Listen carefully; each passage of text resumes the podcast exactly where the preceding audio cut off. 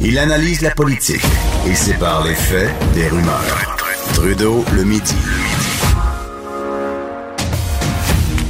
Bon jeudi tout le monde, on est le 6 décembre 2018. Aujourd'hui, mon nom est Jonathan Trudeau. Vous écoutez Trudeau le midi à Cube Radio, émission que vous pouvez écouter sur Internet, sur via votre application. Vous pouvez également nous écouter sur Illico via le 599 ou le 601. Je réitère que j'ai aucune idée pourquoi on a deux postes différents, mais c'est une bonne nouvelle. Vous pouvez nous écouter au 599 et au 601. Et autre truc intéressant que je, je voulais vous dire sur la façon de nous écouter.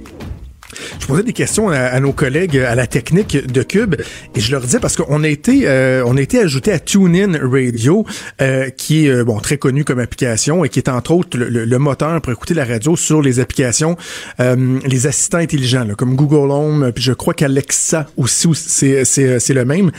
Et là lorsqu'on a été intégré à TuneIn, ça marchait pas encore avec Google Home. Mais maintenant, ça fonctionne. La seule chose, et là, je vous donne le truc, là. Si vous dites euh, euh, OK Google, écoutez Cube Radio, ça fonctionnera pas. Il faut dire OK Google, écoutez QUB Radio. Et là, j'espère qu'en disant ça, je viens de faire partir quelques Google Home et que vous nous écoutez soudainement sur deux moteurs différents. Alors voilà plein de façons pour nous écouter. Euh, je parlais un petit peu de la paire de questions. Euh, intéressant encore, euh, le Parti libéral du Québec qui a réussi à, bien attaquer, à attaquer euh, efficacement, à mettre sur la défensive le gouvernement de François Legault aujourd'hui en Chambre. Et là, on est capable, et c'est de ça que je veux, je veux vous parler, euh, on est capable de, de, voir les forces et faiblesses du côté de la CAQ. Après une deuxième semaine en chambre, ben, on se rend compte, par exemple, que Geneviève Guilbeault, même si on a envie de lui dire, Madame la vice-première ministre, faites attention de pas tomber trop dans la cassette, il reste qu'elle est fort, fort, fort efficace. Euh, aujourd'hui en chambre, elle a été très, très bonne encore sur des questions, sur un dossier qu'on pensait qu'elle le connaîtrait peut-être pas, c'était pointu sur les régies de, de, de police municipale. Bon, elle a très bien fait ça. Euh, Simon Jolin Barrette se débrouille bien, mais je dois vous avouer que euh, Dominique Anglade, sa vis-à-vis, est très, très, très, très forte, ce qui fait que euh, il a beaucoup de, difficultés, je pense, à répondre efficacement à sa vis-à-vis. Dans les faiblesses, là, docteur Lionel Carman, ministre délégué à la Santé, c'est difficile. C'est difficile. Un petit peu de misère, Monsieur Carman, à répondre. On sait pas trop où il s'en va lorsqu'il se lève pour répondre. Et il y a Marie-Chantal Chassé. Bon, la semaine dernière, on avait dit, ouais, tout le monde attendait une catastrophe. Finalement, Madame Chassé s'en était sortie pas si mal. C'était pas éclatant, mais quand même, il y avait pas, il y avait pas de gêne à avoir. Mais là, aujourd'hui, elle s'est levée sur deux, euh, deux sujets euh, euh, différents. Et il y a une fois en particulier, là, à la toute fin de la période de questions, ça a créé un malaise. Ça a créé un malaise. question qui, porte, qui porte sur un dossier encore là qui est assez pointu. c'est un site d'enfouissement aux États-Unis, au Vermont, qui s'appelle Coventry, qui va prendre de l'expansion. Il y a des gens de ce côté-ci de la frontière dans le coin de Magog, comté d'Orford, euh, qui ont peur euh, que si jamais il y a un déversement, que ça se rende dans des lacs de notre côté de la frontière et que ce soit un danger pour l'environnement. Alors là, la euh, députée libérale Marie Montpetit se lève en chambre et pose une question là-dessus à la ministre de l'Environnement. Et là, oh, surprise, c'est pas la ministre de l'Environnement qui se lève, c'est le premier ministre qui se lève lui-même. Et là, tout le monde dit, oh, quand le premier ministre euh, vient à la rescousse d'un ministre, là, normalement, c'est pas une bonne nouvelle. Mais finalement, c'était pertinent parce que le premier ministre pouvait et, disait Écoutez, j'ai rencontré euh, mon homologue, le gouverneur du Vermont, il y a dix jours de ça. Euh, le premier ministre avait été en, visite là. Et ils ont eu l'occasion de parler de ça. Euh, le gouvernement m'a donné des garanties. Euh, je me demande s'il a pas dit également qu'il avait même visité le site. Là, je sais pas trop quoi, mais bref, euh, ils disent on, on, tient ça à cœur, on va vérifier ça. Mais bon, euh, on a eu des garanties.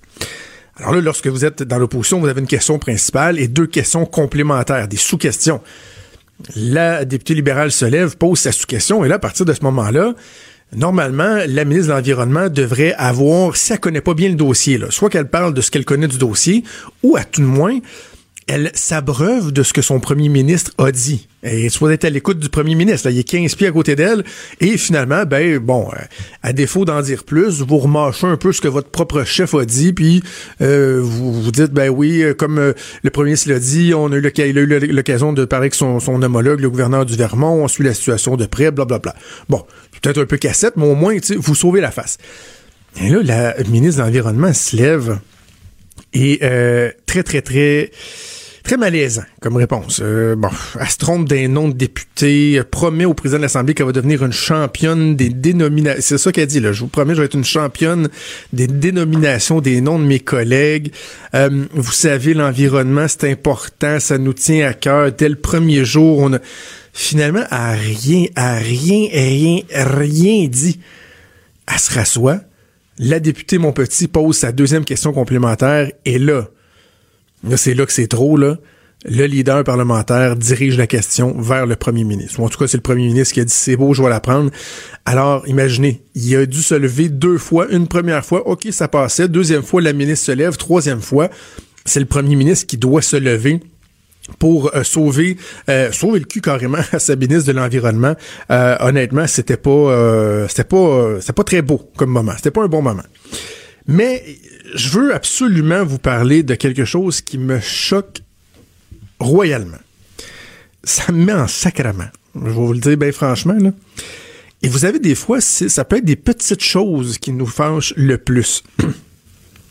Je vais vous le raconter, puis peut-être vous allez dire, ben voilà, c'est quand même anecdotique, mais il y a quelque chose qui me frustre là-dedans et qui vient euh, illustrer la, déconnexion, ou en tout cas alimenter la déconnexion entre le public et les politiciens, et la chose politique et la partisanerie qui est vue comme quelque chose de mal. Parce que bon, moi je pense que la partisanerie, ça peut être très bien, ça peut être sain, ça peut être noble, mais pas quand vous faites de la petite politique sale et niaiseuse comme le Parti québécois l'a fait à la toute fin de la période de questions aujourd'hui période de questions termine et là, vous avez, bon, euh, des choses au feuilleton, des, votes de motion, des dépôts de documents, etc.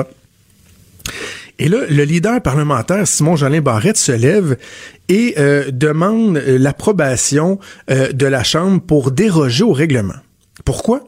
Parce que demain, c'est déjà la fin de la session parlementaire. bizarrement, ça fait juste deux semaines, mais c'est ça. Fin de la session parlementaire, on va revenir au mois de mars.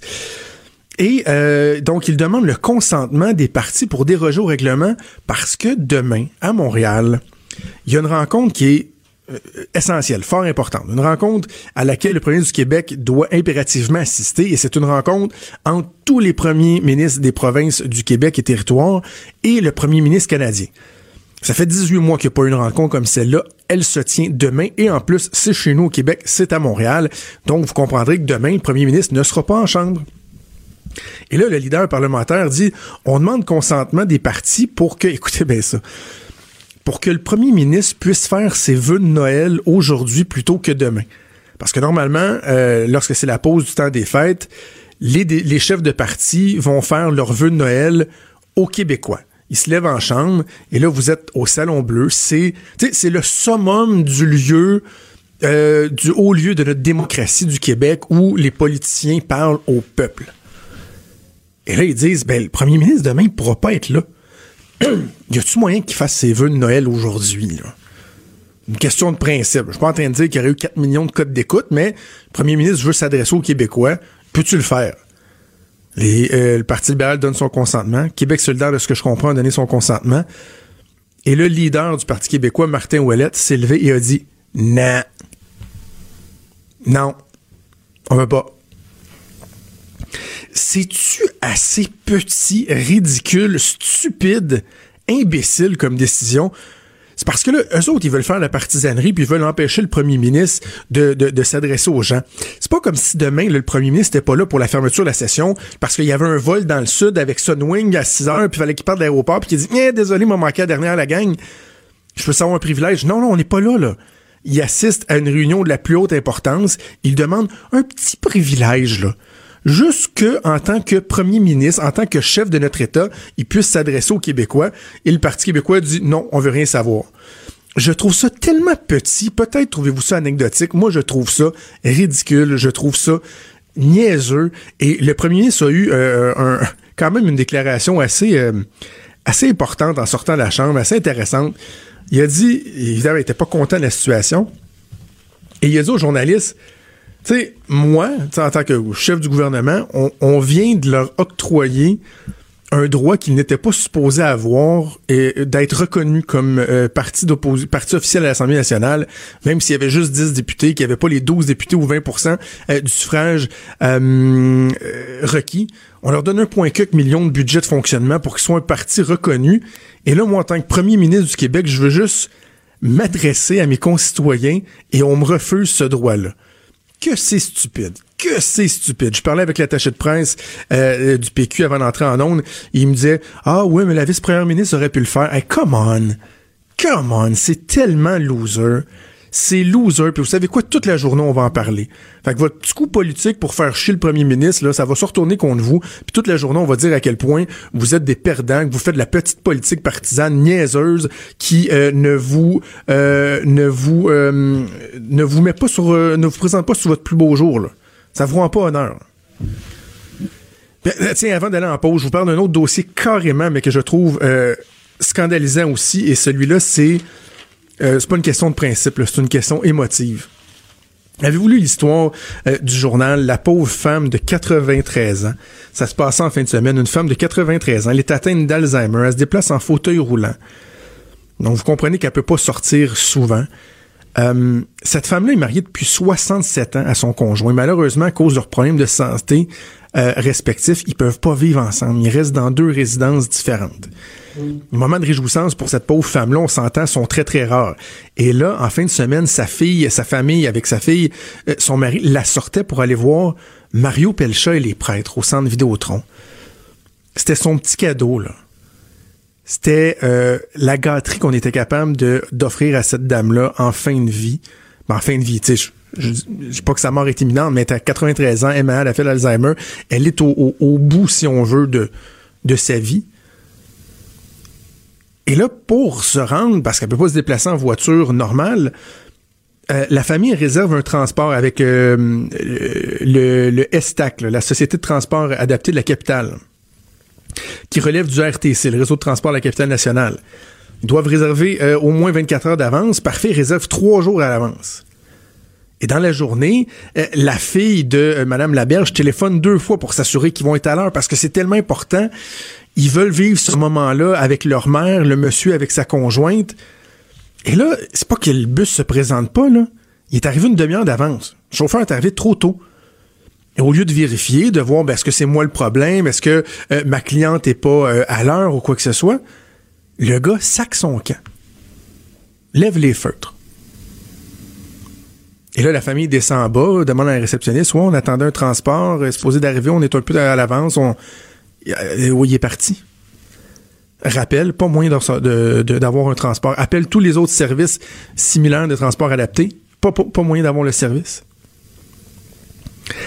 Alors, ces gens-là, cette dame-là de 93 ans, qui voulait pouvoir se permettre un, petit plaisir de la vie, peut-être un de ces derniers, qui sait, d'aller voir Mario Pelcha et les prêtres au centre Vidéotron, ben, a manqué son événement je, trouve ça tellement enrageant. Je me mets à la place euh, de sa famille qui a dû tenter d'expliquer à la pauvre dame qui disait à sa fille ben pourquoi tu m'amènes pas avec moi? Mais, mais je, peux pas euh, maman là je, moi je peux pas te véhiculer tu as besoin d'assistance. Et malheureusement ces gens-là t'ont laissé tomber. Et le RTC bande d'abrutis bande de couillons bande de sans cœur le président du RTC qui est un élu là, Rémi Normand qui est au conseil exécutif de la ville de Québec a répondu par courriel le RTC ne commande pas les cas individuels. Nous, encourageons toujours les clients à contacter notre centre contact client s'ils estiment que le service reçu n'était pas adéquat, auquel cas nous assurons un suivi rapidement. C'est-tu assez colon comme réponse? Un manque totalement d'empathie, de respect, de sensibilité, alors que cette histoire-là est ultra choquante. Et je terminerai en vous disant qu'il y a deux ans, ça, c'est il y a deux ans, le RTC avait fait euh, l'objet d'une nouvelle dans les médias parce qu'il y avait une jeune femme qui souffrait d'épilepsie. Elle pouvait pas se déplacer en voiture de mémoire.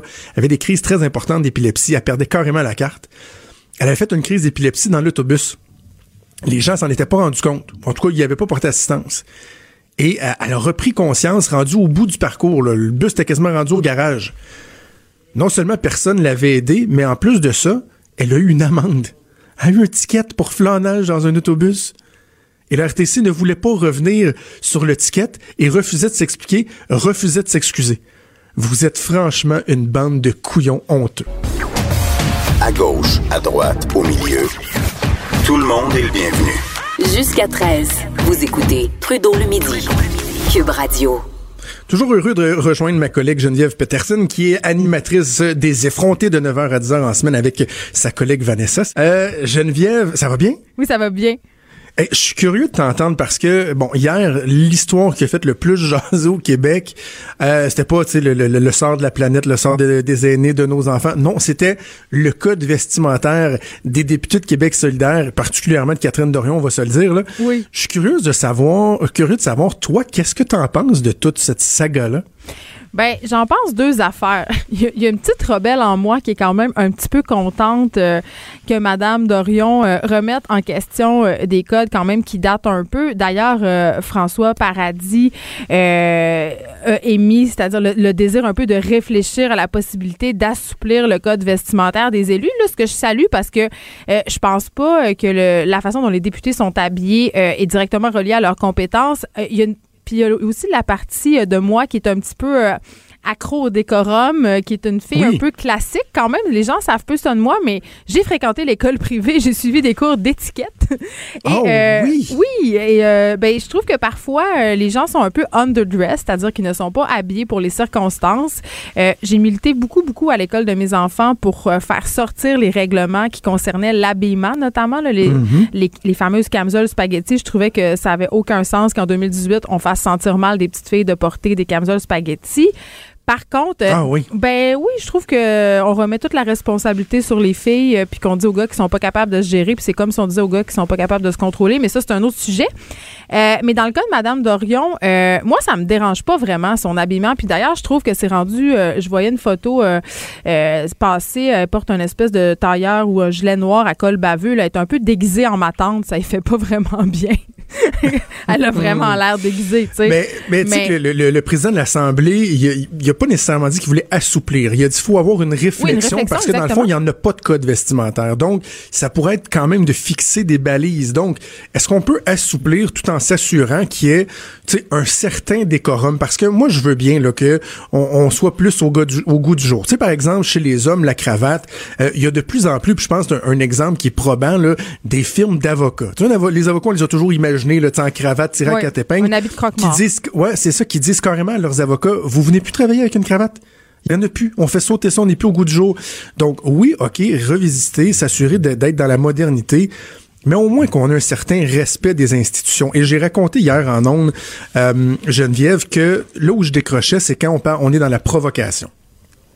Et Catherine Dorion, elle veut provoquer. Et l'exemple, je, le répète pour le bénéfice de, ceux qui l'auraient pas entendu, c'est que la journée où Catherine Dorion, avant hier, a fait le, le photoshoot qui a amené aux images du journal et TVA, elle a carrément enlevé sa veste et rajouté une tuque pour que tu sais ça fesse plus là. Et on comprend tu sais que c'est elle qui voulait qui voulait en mettre un peu plus. Puis dès que ça a été terminé puis moi j'ai fait sortir les images je les ai montrées à la télé elle a remis sa petite veste blanche elle a enlevé sa tuque puis elle a retourné travailler. Donc là moi je décroche. C'est de la provocation. Ben c'est là où moi je décroche pas elle essaye de dire quelque chose, elle essaye de remettre en question des affaires. Et elle a posé ce geste-là exactement euh, dans le but euh, justement d'un peu faire réfléchir les gens puis de d'être in your face, pardonne mon français, mais c'est quand même ça. Puis c'est le fait mais aussi pourquoi?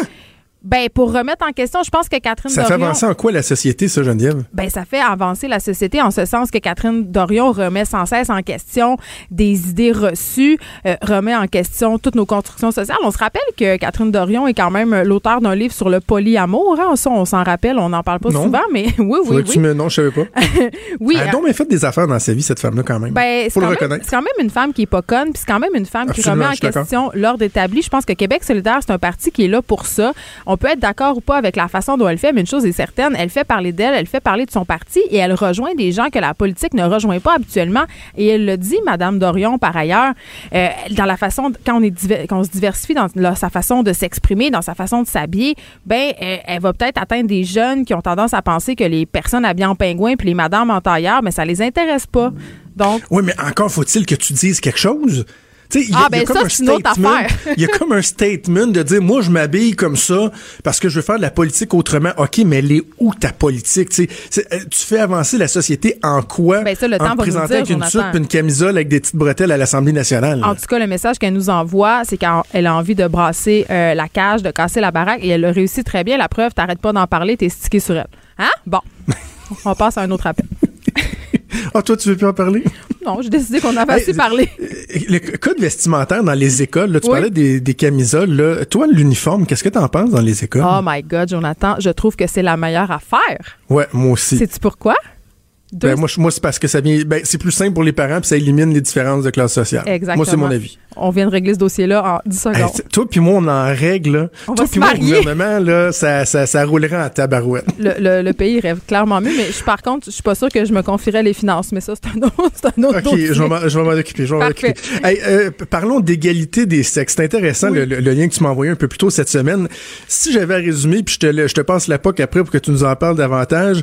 Euh, l'égalité des sexes, au- c'est aux États-Unis, je me trompe pas, l'égalité des sexes au travail, les gens y croient, mais à la maison, pas tant que ça. C'est ça qu'on retient? Ben, ça me fait beaucoup rire parce que, tu sais, on niaise depuis le début, toi et moi, on a beaucoup parlé de charge mentale, puis les gens sont tannés qu'on parle de ça, mais ça me Ben. fait rire parce que c'est un peu quelque chose qui, qui remettait en question euh, cette idée-là. Euh, C'est sur le site Jezabel, un site, un site un peu à gauche, euh, féministo, euh, carré rouge, puis tout ça que j'aime beaucoup. Comme on les aime. Oui, exactement. Euh, donc, ils ont fait un sondage, OK, de 1977 à 2016. Ils ont sondé 27 000 participants, puis c'est vraiment des participants de plein de générations. Là, on a des boomers, des X, des milléniaux. Euh, puis, euh, ils sont, sont venus à la conclusion que les gens croyaient euh, vraiment beaucoup à l'égalité au travail, comme tu l'as dit, mais à la maison, c'était moins ça. Les, les gens, et ça, ça inclut les femmes, sont encore convaincus qu'à la maison, les, les femmes devraient en faire plus.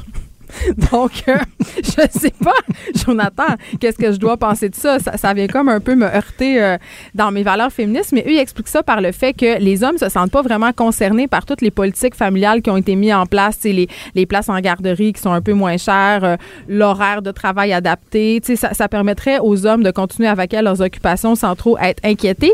Puis euh, les femmes, ça les conforterait dans leur rôle. Donc, il y, a- un côté, on, on dirait qu'on recule. Plus on avance, plus on recule. C'est un peu ça. Mais attends, est-ce que tu es en train de me dire que chacun y trouverait son compte?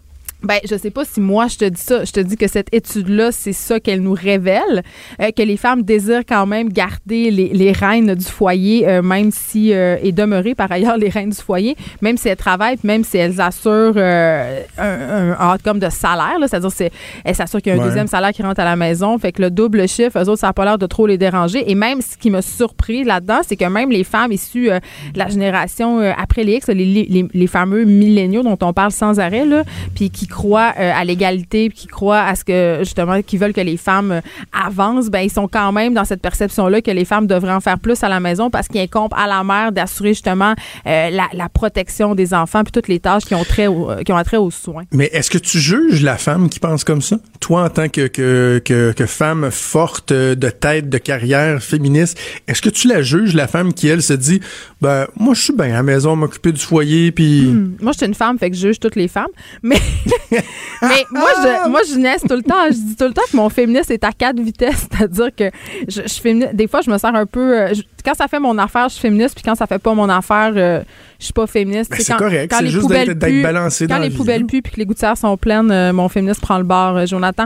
Mais euh, c'est vrai que euh, je dois avouer mon billet. Je comprends pas comment une femme peut se sentir valorisée en étant seulement une femme à la maison, mais je suis consciente que ça existe, puis je suis consciente que c'est que les femmes peuvent se sentir vraiment bien. Mais ce que je trouve, par exemple, mon, bé- mon bémol par rapport aux femmes, parce qu'on sait quand même qu'il y a un retour du balancé. Les femmes qui restent à la maison, il y a un retour. Il y a de plus en plus de femmes au foyer et de femmes scolarisées, des femmes qui font des études supérieures puis qui décident de rester à la maison le temps que leurs enfants euh, soient à l'école. Mais mon problème avec ça, c'est la dépendance financière.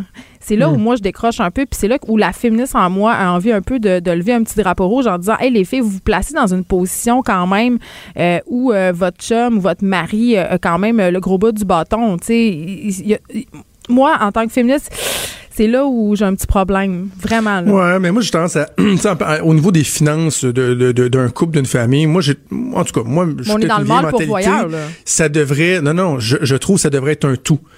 Tu sais, je, te ferai pas de cachette, là, j'en ai, les gens le savent, ma blonde est médecin spécialiste, c'est pas moi qui fais le gros salaire à la maison. Toi, t'es clairement le pauvre de la relation. Là. Oui, Toi, moi, je Est-ce suis. que tu l'as marié? Marie-la.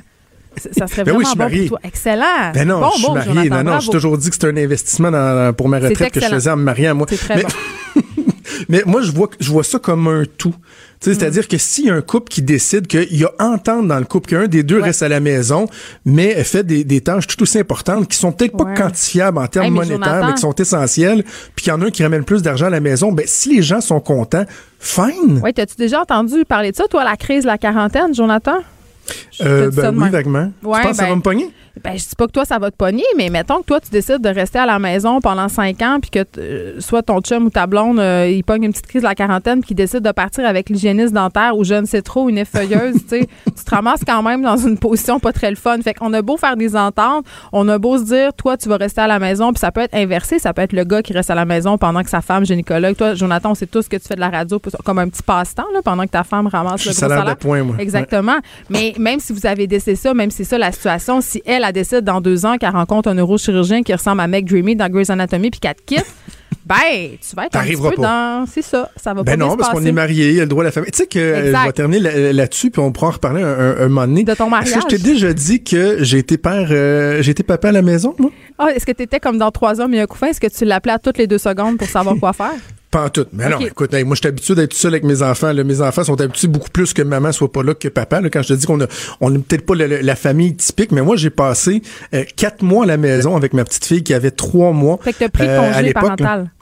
Oui, ben en fait, j'ai quitté mon emploi carrément. C'est compliqué, là, puis c'est ça qui m'a amené finalement vers, les médias, là, qui a été un accident de, de charge. J'étais pas supposé de m'en aller dans les médias, mais j'ai quitté un poste de direction très bien payé dans une belle organisation, l'aéroport de Québec, euh, pour être papa à la maison pendant pendant quatre mois pour permettre à ma blonde de finir sa résidence.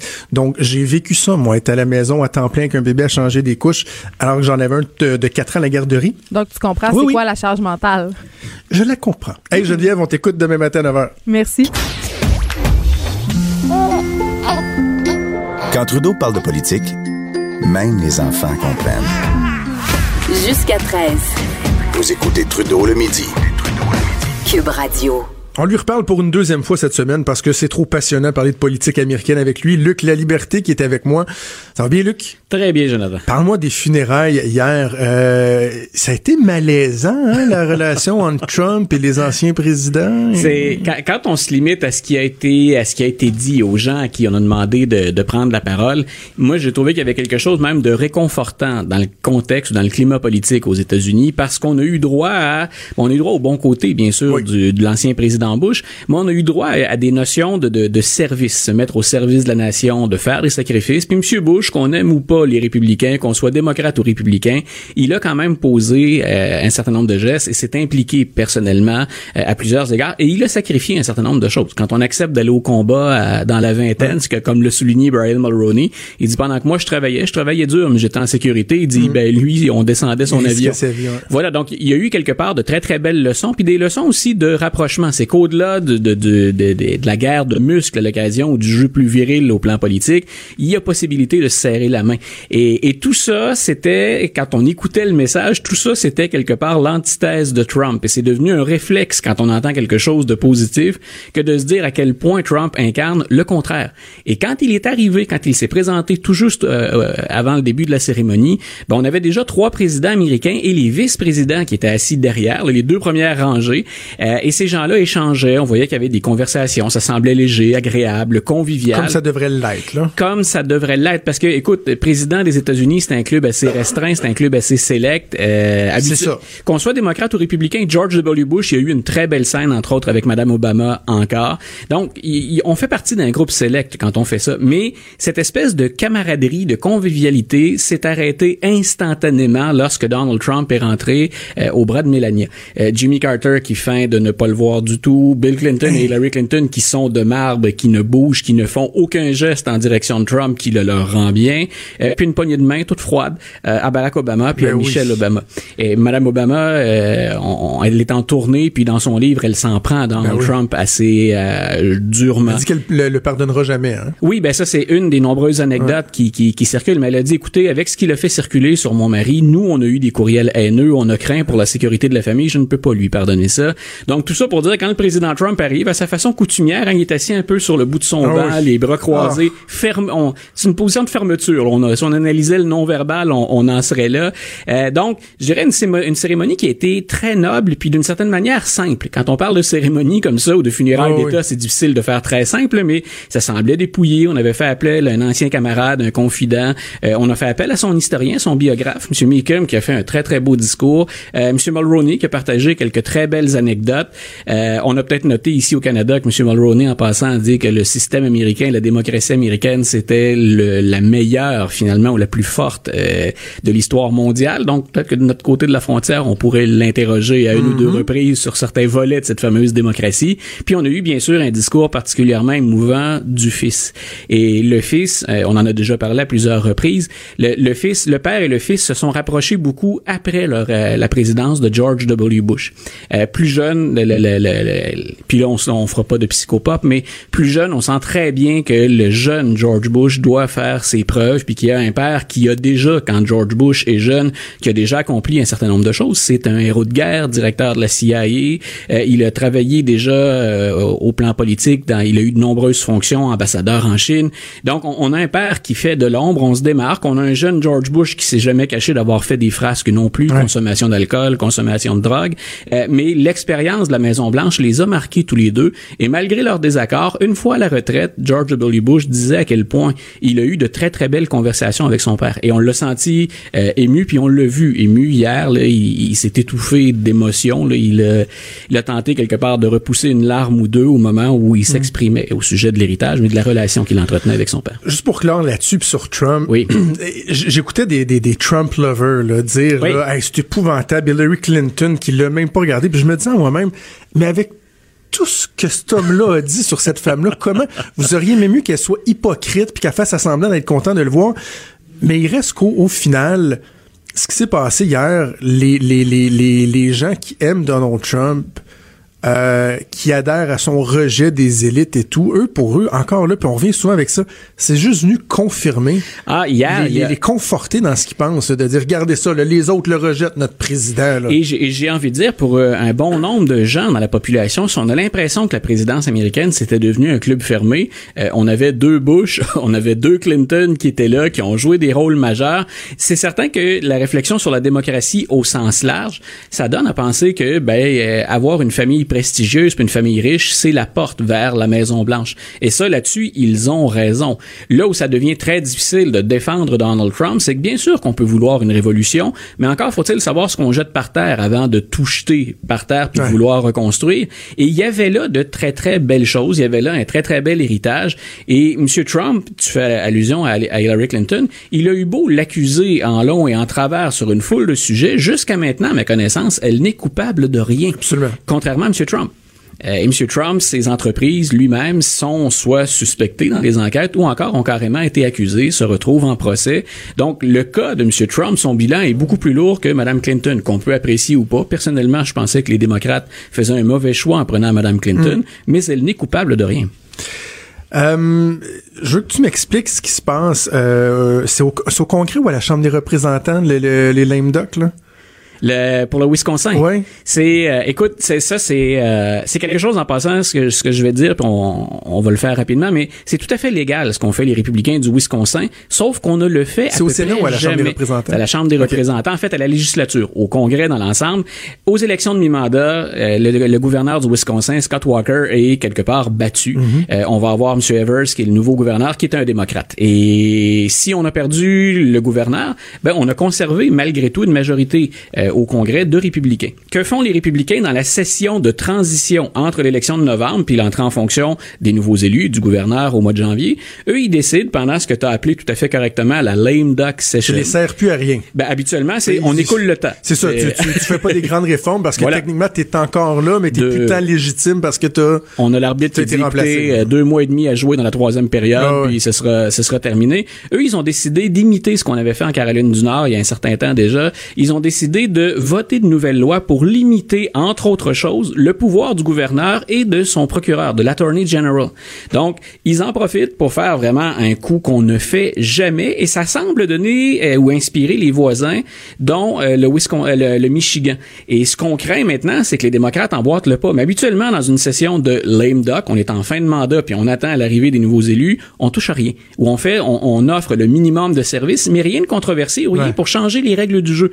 Et là, ce qu'on a fait, c'est majeur. On les change et on vient de diminuer donc la, la, la portée du travail c'est une, c'est carrément, c'est de la petite politique. C'est ce qu'on appelle une cheap shot. Surtout quand on sait que la majorité au Wisconsin de républicains, on est majoritaire parce qu'on a redécoupé la carte électorale. Donc on est dans les, on est dans la, la, game, la partie qui se joue sur le terrain. Les républicains sont très habiles. C'est un peu plus controversé. On est toujours à la limite de la légalité, mais on a un pas d'avance actuellement sur les démocrates.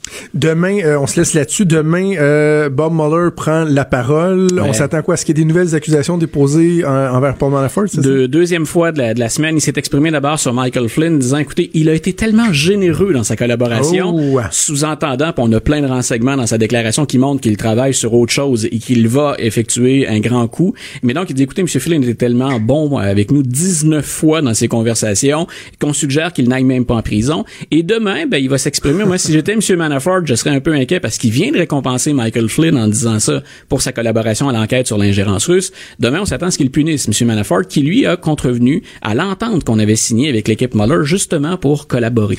Et alors demain, autre gros coup de, de M. Mueller, mais il ne prépare que le terrain. Puis là, ben tranquillement, c'est qu'il y a comme un message qui envoie aux autres personnes qui vont être appelées à collaborer. Là. Ils ont vraiment les deux côtés du spectre. Là. Et, si vous nous aidez, on va être clément. Si vous nous aidez pas, puis vous nous, nous, nous jouez dans les pattes, euh, on, va vous remettre, on va vous remettre le nez dedans. Et ce qui est inquiétant pour la Maison Blanche, c'est qu'il ne dévoile jamais de nom, mais on peut presque mettre des noms sur euh, euh, les, les, les, euh, les renseignements qu'il nous donne dans ce qu'il a dit au sujet de Flynn, mais dans ce qu'il va dire demain. Euh, Jared Kushner est sur la, la, est sur la brèche pour ça. Hmm. une partie de la famille Trump également, qui était dans ce fameux meeting à la Trump Tower. Donc, surveillez bien ce que va faire M. Mueller demain, mais dans les prochaines semaines. Pour ceux qui sont, pour ceux qui trouvent, qui considèrent que ça semble une éternité, cette enquête-là, le rythme s'accélère drôlement depuis les élections de mi-mandat. Et on s'entend que ça n'a pas été si long que ça. Tu sais, si tu compares à des enquêtes ah, ici, là, je pense que toi, Nathalie Normando, Marc-Yvan Côté, ça fait des années que ça traîne. Tout à fait. Euh, Mueller, là, c'est pas vrai. Et quand on regarde la, complexité, voilà. la complexité des dossiers, puis c'est déjà mener des enquêtes de cette proportion-là sur le territoire américain, c'est quelque chose. Mais rappelons qu'il y a des intérêts puis des vérifications à faire euh, en Ukraine, en Russie. On joue avec beaucoup de monde. Moi, je trouve qu'il effectue il là-bas un travail dans un temps qui est tout à fait raisonnable. Puis Trump va dire que c'est trop long, que ça coûte très cher, mais bien sûr, c'est son. Il est très résilient aussi, euh, Monsieur Mueller. Luc, la liberté, toujours un plaisir de te parler. Puis on t'écoute en semaine euh, le matin avec le collègue Benoît Dutrisac. Un plaisir, Jonathan. Bonne journée. Merci, Luc La Liberté, qui est notre chroniqueur pour la politique américaine. Les vrais enjeux, les vraies questions. Trudeau, le midi.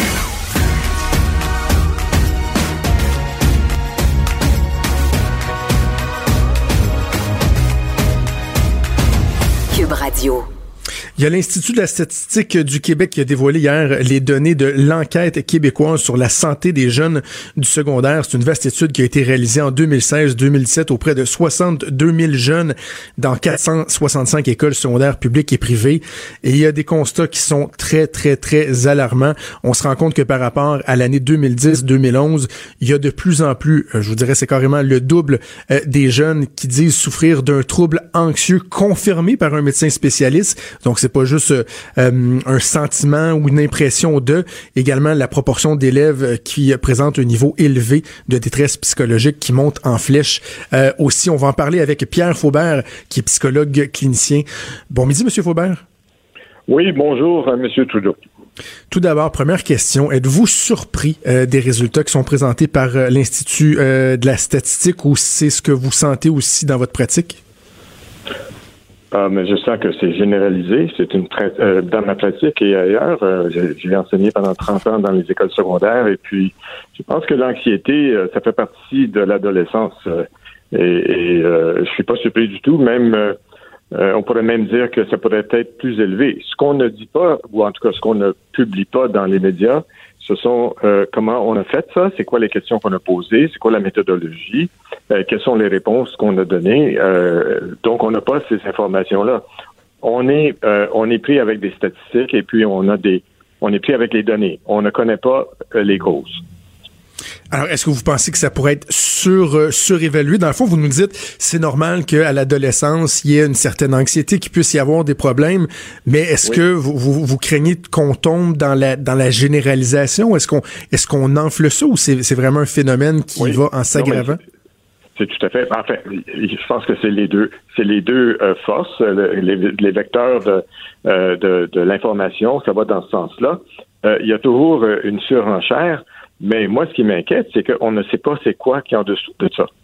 Mais on peut, on peut, on est, on est dans les symptômes. Les, symptômes, c'est ce qu'on voit. On voit un bouton sur la face, là, et puis le bouton, là, ça peut être simplement de l'acné, mais ça peut être aussi un commencement de cancer de la peau. Fait que c'est, c'est, c'est quoi le diagnostic profond? Qu'est-ce qui se passe en dessous? Fait que moi, je, je crains qu'on est en train de, de, généraliser, comme vous dites, et puis à ce moment-là, on ne on, on n'adresse pas les personnes. On parle des jeunes. Oui, mais quand moi j'ai une personne jeune devant moi, là, c'est telle personne? Avec un nom, avec une vie. Et puis, euh, c'est pas en, en, répondant à un questionnaire que moi je vais pouvoir euh, euh, aider cette personne avec son aide à elle. Autrement dit, c'est une relation. Euh, euh, un sondage ou bien une étude, ce n'est pas une relation avec des jeunes. C'est simplement de rapporter ce que ce que ces jeunes-là ont répondu à telle ou telle question. Et vous, ni vous, ni moi, on a accès à ces questions-là. Fait que je ne sais pas ce que ça veut dire, moi. Tout ce que, tout ce que je peux bah dire, c'est que ça, ça, ça, ça c'est une statistique ou des statistiques qui disent que, ben voilà, et puis, ce qui me choque là-dedans, c'est on parle toujours de santé mentale, mais on n'est pas dans la santé mentale, on est dans, le trouble mental, on est dans la maladie mentale, mais on parle toujours de santé mentale, on n'est pas dans la santé. Il faudrait peut-être appeler les choses telles qu'elles sont et euh, reconnaître que nos jeunes, euh, euh, comme tout le monde en fait, mais surtout nos jeunes, sont, vous savez, vous connaissez l'image du canari dans la mine? Non, allez-y. Bon, ben le canari, là, autrefois, là, je sais pas s'ils font ça maintenant, mais dans les mines, là, des mines les mines profondes, les mines de charbon, n'importe quelle mine, ils mettaient un canari dans la mine. Quand le canari, là, il y avait les pattes en l'air, ben, ça voulait dire sacrez votre carte là parce qu'il y a des gaz toxiques ça vient de tuer notre canari. Ouais, ouais, que le, le, canari, là, c'était comme une alarme. Là. Fait que nous, là, on est on, agit comme si on était alarmé euh, du fait qu'il y, y, a deux fois plus de troubles mentaux ou de, de, de problèmes d'anxiété. Et puis qu'est-ce qu'on fait avec ça? On en parle, OK. Mais si on est réellement concerné par cette, cette, cette, information-là, eh bien, parlons avec nos jeunes. Et puis, mm-hmm. si chaque adulte, si chaque adulte parle avec un ou une jeune personne qui est proche de lui ou d'elle, eh bien, on va avoir rencontré quelqu'un. La personne va se sentir moins anxieuse. On se, sent anxieux pourquoi, M. Trudeau? On se sent anxieux parce qu'on craint une menace, parce qu'il y a quelque chose qui euh, pourrait menacer mon intégrité, que ce soit mon intégrité physique ou mon intégrité psychique, mes émotions. Ben, Parce qu'à la base, l'anxiété, c'est à la base, c'est bien là. C'est fait justement pour nous avertir de certains dangers, mais le problème, c'est que ça devient généralisé et on développe l'anxiété à rien. Ben, euh, ben c'est-à-dire que euh, là, on ne sait pas. Euh, enfin, je pense que la plupart des adultes sont pas mal anxieux en ce moment. Et puis, c'est pas quelque chose de nouveau là. Si je dis que, ben, à cause des, situations politiques et les situations de santé, puis de toutes toutes ces choses, toutes ces informations que que nous ne cessons de d'entendre, de, eh bien, il y aurait il y a des bonnes raisons d'être anxieux. On est on n'est pas sûr de notre avenir. Et puis, euh, on est là, puis on se demande, mais c'est quoi le sens de notre vie? Ben, si les adultes se posent des questions sur le sens de leur vie, eh bien, les jeunes qui regardent, malgré ce qu'on pense, les jeunes, ils nous regardent beaucoup. Ben oui. Hein, moi, j'ai des, des, témoignages, moi, de jeunes, quand moi j'étais prof, euh, que ce soit au collège ou bien à l'université, et puis qui m'écrivent 20 ans plus tard pour me dire que, ben, oui, ils m'ont observé, ils ont, ils ont trouvé telle ou telle chose en moi, et puis ils me remercient pour telle ou telle affaire qu'ils ont pu vivre pendant des cours. Fait que, ils nous observent, et puis moi, je pense que les, les, c'est pas les jeunes qui sont les problèmes, c'est les adultes. C'est nous qui avons des problèmes de reconnaissance et de, de pouvoir lire, de lecture. on lit, là, on apprend à lire, là, eh bien, mais on n'apprend pas à lire nos jeunes. À être capable de décoder nos jeunes. Donc, euh, euh, dans le fond, le message qu'on pourrait envoyer aux parents qui nous écoutent aujourd'hui, euh, qui lisent cette étude-là, au lieu de juste se dire c'est donc bien épouvantable, on s'en va dans un mur, assoyez-vous donc ce soir à la maison avec vos enfants, parlez-leur, demandez-leur comment ils se sentent, pourquoi ils se sentent comme ça, faites un suivi, pas juste un intérêt, d'avoir un intérêt ponctuel en, ponctuel envers vos, vos enfants, donc vraiment de les accompagner, de s'en occuper, même si notre vie est toujours un peu folle. Ben, moi, je, ah, M. Trudeau, là, vous, vous lisez dans, dans, mes pensées, vous êtes en train de dire exactement ce que je crois et ce que je sens. C'est que moi, je, je, je vous le dis, j'en rencontre des jeunes ici, puis j'ai même rencontré des jeunes qui étaient suicidaires à 8 ans. À 8 ah. ans. Et pourquoi? Parce que ils craignaient, ben, il y avait des problèmes à l'école. Mais c'est pas juste le problème à l'école. C'est comment est-ce que je serai reçu chez moi? Comment est-ce que moi, avec mon problème, je vais être entendu? Comment est-ce que la personne, des adultes qui sont là, comment est-ce qu'ils vont me recevoir? Est-ce que je serai aussi rejeté par eux autres? Et si les, les faut, qu'on se regarde, nous, les adultes, est-ce que moi, je suis en train de dire quoi de bien, bien difficile? Est-ce que j'ai peur de perdre ma job? Est-ce que est-ce que mon couple va bien? Est-ce qu'il va mal? Est-ce que j'ai moi-même des troubles de santé mentale ou de maladie mentale? À ce moment-là, c'est sûr que le jeune va sentir ça. Les jeunes ont des antennes, là, sont hypersensibles. Ouais, hein? Et l'intérêt doit être euh, doit être réel. C'est-à-dire que, tu sais, des fois, on, est toujours en train de pousser nos enfants, on est toujours pressé. Et le parent qui dit, ben moi, je demande à mon enfant à la fin de la journée, puis ça a-tu bien été à l'école, mais tu sais, dans le fond, vite, dépêche-moi, dépêche-toi de me répondre, parce que j'ai quelque chose d'autre à faire après. Non, il faut prendre le temps avec nos enfants. C'est tellement important. Oui, et puis euh, même, je dirais, il faut prendre le temps pour nous-mêmes. En tant qu'adulte, comme je disais, les enfants, là, hmm. ils nous imitent.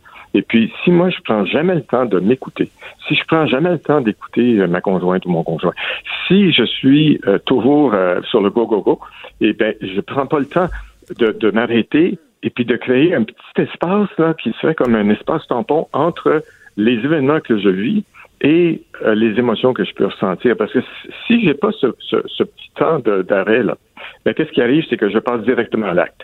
C'est ce qu'on appelle un passage à l'acte. Dans l'article qu'on m'a soumis, on, dit aussi qu'il y a plus de violence, plus d'agressivité, plus de tout ça. Ben oui, mais ça aussi, c'est une forme d'imitation. On imite ce qu'on voit. en, 30 secondes, M. Faubert, parce qu'il faut se quitter, est-ce qu'il faut faire attention sur diagnostic aussi avec la médication et tout ça? Est-ce qu'on a tendance à verser un peu trop vers ça? Écoutez, moi, je reçois des gens qui ont vu deux ou trois psychiatres et ils viennent ici. C'est pas pour des médicaments parce que je donne pas des médicaments. Ils viennent ici pour être entendus et jusqu'à un certain point, être aimés. Pierre Faubert, psychologue clinicien, très, très, très intéressant à discuter avec vous. On remet ça une prochaine fois. Oui, au plaisir. Merci beaucoup, Pierre Faubert, donc psychologue clinicien. Tellement important. Je dois vous avouer, je, je, pensais pas m'en aller là dans cette entrevue-là, mais effectivement, de se dire qu'au-delà de juste poser un diagnostic, faut se questionner et voir qu'est-ce qu'on peut faire, comment on peut s'améliorer en tant que parent dans nos relations avec nos enfants. C'est déjà tout pour moi. Cube Radio.